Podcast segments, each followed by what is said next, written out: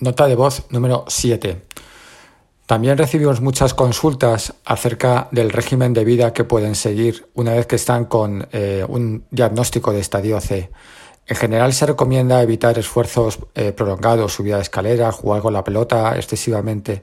Sí que se recomienda paseos tranquilos al paso habitual, de tal forma que eso también les permite a los perros tener una actividad diaria, pero que sea lo más tranquila posible.